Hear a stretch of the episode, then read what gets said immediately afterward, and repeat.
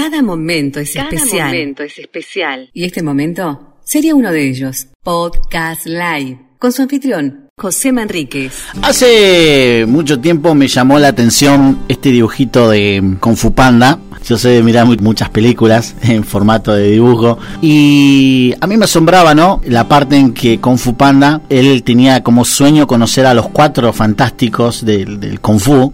Y esos cuatro fantásticos del Kung Fu, cuando lo pudo conocer, eh, lo menospreciaron, inclusivemente se burlaron de él. Por alguna sencilla razón, quedó en el centro del dedo del, del ¿cómo es? de la tortuguita del maestro que le dijo que él iba a ser el guerrero dragón. ¿Se acuerdan de la película? Mira lo que te estoy contando. ¿Se acuerdan que él no creía que iba a ser el guerrero dragón? Y los cuatro fantásticos, que eran los mejores del Kung Fu, donde estaba la serpiente, ¿qué más estaba? El, Santamonte, la tigresa, eh, eh, todos ellos en algún momento entrenando o tratando de entrenar al futuro guerrero dragón, lo golpeaban, se burlaban de él, hacían bullying. Entonces en un momento le dice la tigresa, ¿por qué soportas todo esto? Entonces él le dijo, porque no es lo mismo que me pegue a alguien afuera, dijo, que me esté pegando uno de los más grandes del Kung Fu. Entonces, eh, por lo general en la vida, cuando vos vas caminando, cuando vas eh, creciendo en lo que te gusta hacer, en radio, en televisión, como comunicador, como en diferentes áreas de la vida, siempre tenés un referente, siempre tenés a alguien que a veces sabe más que vos, que entiende mucho más que vos. Pero hay una diferencia que a veces se suele notar, que el que va adelantado suele perder la pasión con la cual vos estás iniciando. Porque lo que lo mantenía este Kung Fu Panda en su persistencia era la pasión que él tenía por llegar a ser alguien del Kung Fu y no vivir solamente con su papá vendiendo comida. Él quería ser alguien más y el destino jugó a su favor. Entonces cuando alguien tiene el sueño de querer ser alguien más dentro de la sociedad, obviamente que te topas con gente que capaz que va más adelantado que vos en el camino, pero que perdió la pasión por lo que le gustaba hacer en su momento. Por ejemplo, yo cuando empecé a tocar la guitarra, muchos me dijeron, no, yo estuve, no sé, años para aprender a tocar la guitarra. Y yo venía con toda la pasión y me dijeron, nene, te falta mucho. Muchas veces me menospreciaron, me dejaron de lado, me, me dejaron de, lugar, muchas veces se rieron de mí, muchas veces dijeron, jaja, vas a estar saliendo para toda Iberoamérica. ¿Quién te va a escuchar en México? ¿Quién te va a escuchar en Colombia? Muchas veces viví eso. Cuando arrancamos en el negocio de la panadería lo vivimos también que dijeron, ¿quién va a pedir un kilo de pan en delivery? Y luchamos todos los días, no es que esto terminó, ¿eh? O sea, cada vez que vas creciendo son nuevos retos, nuevas personas con las que te encontrás, gente que te da una cierta confianza, pero dice, vamos a ver cómo funcionas, porque a la primera que te mandaste sacamos, por ejemplo.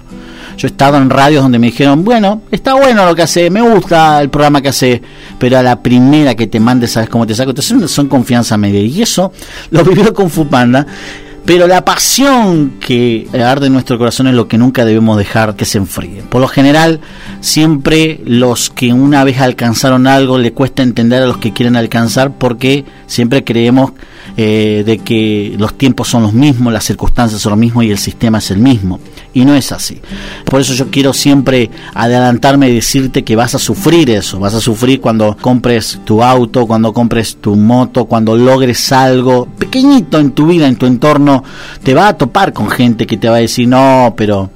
Eh, no sabes lo que te falta, nene, todavía. Te vas a topar con las otras personas que te van a dar una cuota de confianza hasta la mitad solamente el 30 al 40% de la confianza y no te vas a sentir a veces cómodo porque vas a estar midiendo muchas cosas, pero cuando tú entendés que el don de uno lo engrandece y lo lleva delante de los reyes, delante de los de los de los sabios, cuando vos entendés que lo vil del mundo fue tomado para avergonzar a los sabios, cuando vos entendés eso, entonces la pasión vuelve a arder y te das cuenta de que puedes lograr. Cuando nosotros decíamos queremos hacer algo diferente, pero si son de centenario, todo lo que vos hagas te vas a topar con esta clase de personas que en su momento te van a poner ese freno, que te van a golpear verbalmente, eh, a través de gestos, que te van a golpear a través de una confianza limitada, eh, no tienen expectativa de vos ni nada, pero te la vas a topar.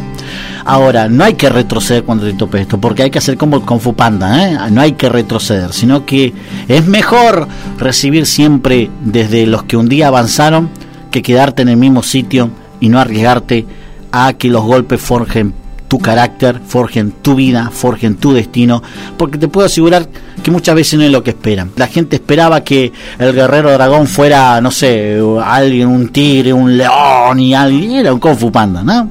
Entonces muchas veces uno espera de que el que logre algo en la vida tenga, no sé, los patitos en fila, tenga licenciatura en comunicaciones. Yo no tengo licenciatura en, en comunicaciones, ni mucho menos un título, ni nada por el estilo. Salvando las diferencias, yo soy una de las personas que te invito a todos los días que vos pongas el frente y el pecho a la bala, que no te rindas, que no, no, no desistas ni de tus sueños, ni de tus proyectos, por más que el gobierno o el sistema o las condiciones no se den.